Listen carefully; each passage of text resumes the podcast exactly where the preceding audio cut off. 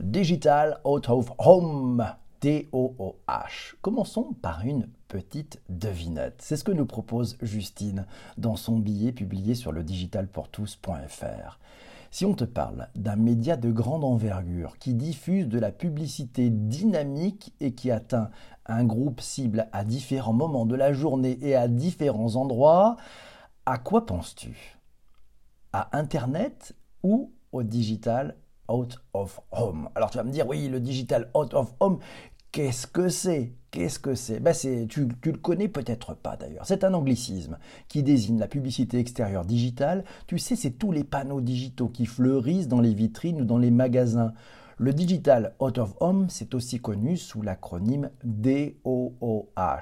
DOOH. Ça se retrouve sur du mobilier urbain ou sur les nombreux écrans d'un centre commercial par exemple les enjeux du Digital Out of Home, eh ben, ça ouvre de nouvelles perspectives à l'affichage de la publicité extérieure. Entre 2018 et 2019, le digital out home était en croissance de plus de 20%. Et sans prendre en compte le confinement strict imposé par l'État en 2020, ce média est la tendance du moment. En plus d'offrir un contenu dynamique et un message personnalisé, le digital out permet de le contextualiser. Et c'est là que tout est l'enjeu et là-dedans. La contextualisation, c'est en quelque sorte l'élément à retenir. En effet, ça se différencie, ce digital out se différencie des autres modes de publicité.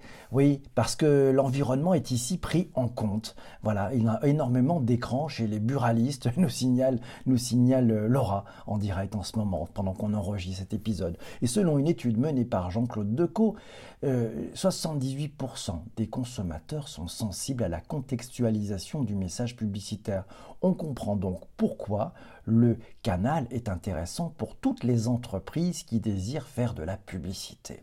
Alors, tu vas peut-être te demander, qu'est-ce que la contextualisation du message publicitaire? On va prendre deux exemples de campagnes de DOOH un petit aperçu des possibilités de contextualisation de ce digital out.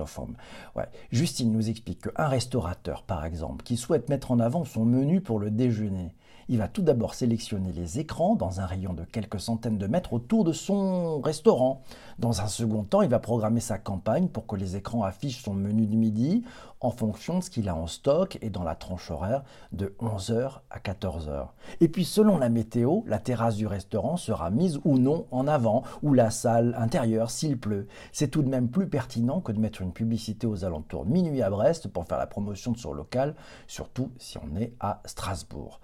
Deuxième exemple, prenons une boutique de prêt-à-porter. La boutique mettra en avant sa collection d'été à partir de 25 degrés. En cas de pluie, ce sera des accessoires de mode comme un parapluie ou de splendides bottes en caoutchouc. Et pourquoi pas le maillot du buteur qui vient de marquer dans le match qui est en cours. Tout est dans le contexte. Que faut-il pour réussir? Euh, Qu'est-ce qu'il faut retenir pour réussir une campagne de digital autoform?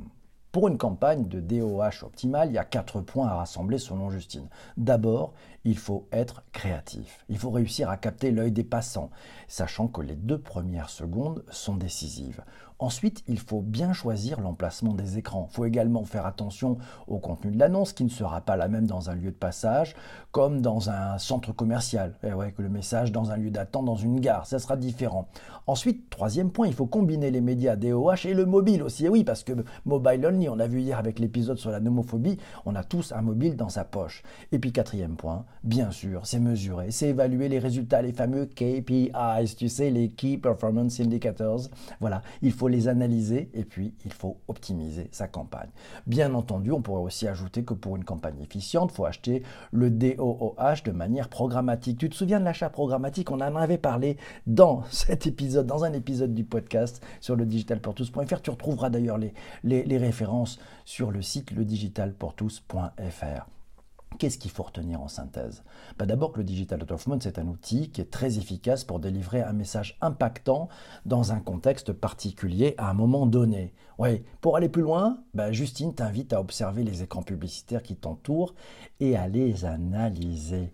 Quel est le message? Quel est son contexte? Cette publicité est-elle pertinente selon toi? Le Digital Out ça va être de plus en plus présent dans notre environnement? Alors, ouvre les yeux. Ouvre bien les yeux, réfléchis. Est-ce que tu penses que c'est pertinent, aussi pertinent qu'on le pense? Réfléchis bien avec ça.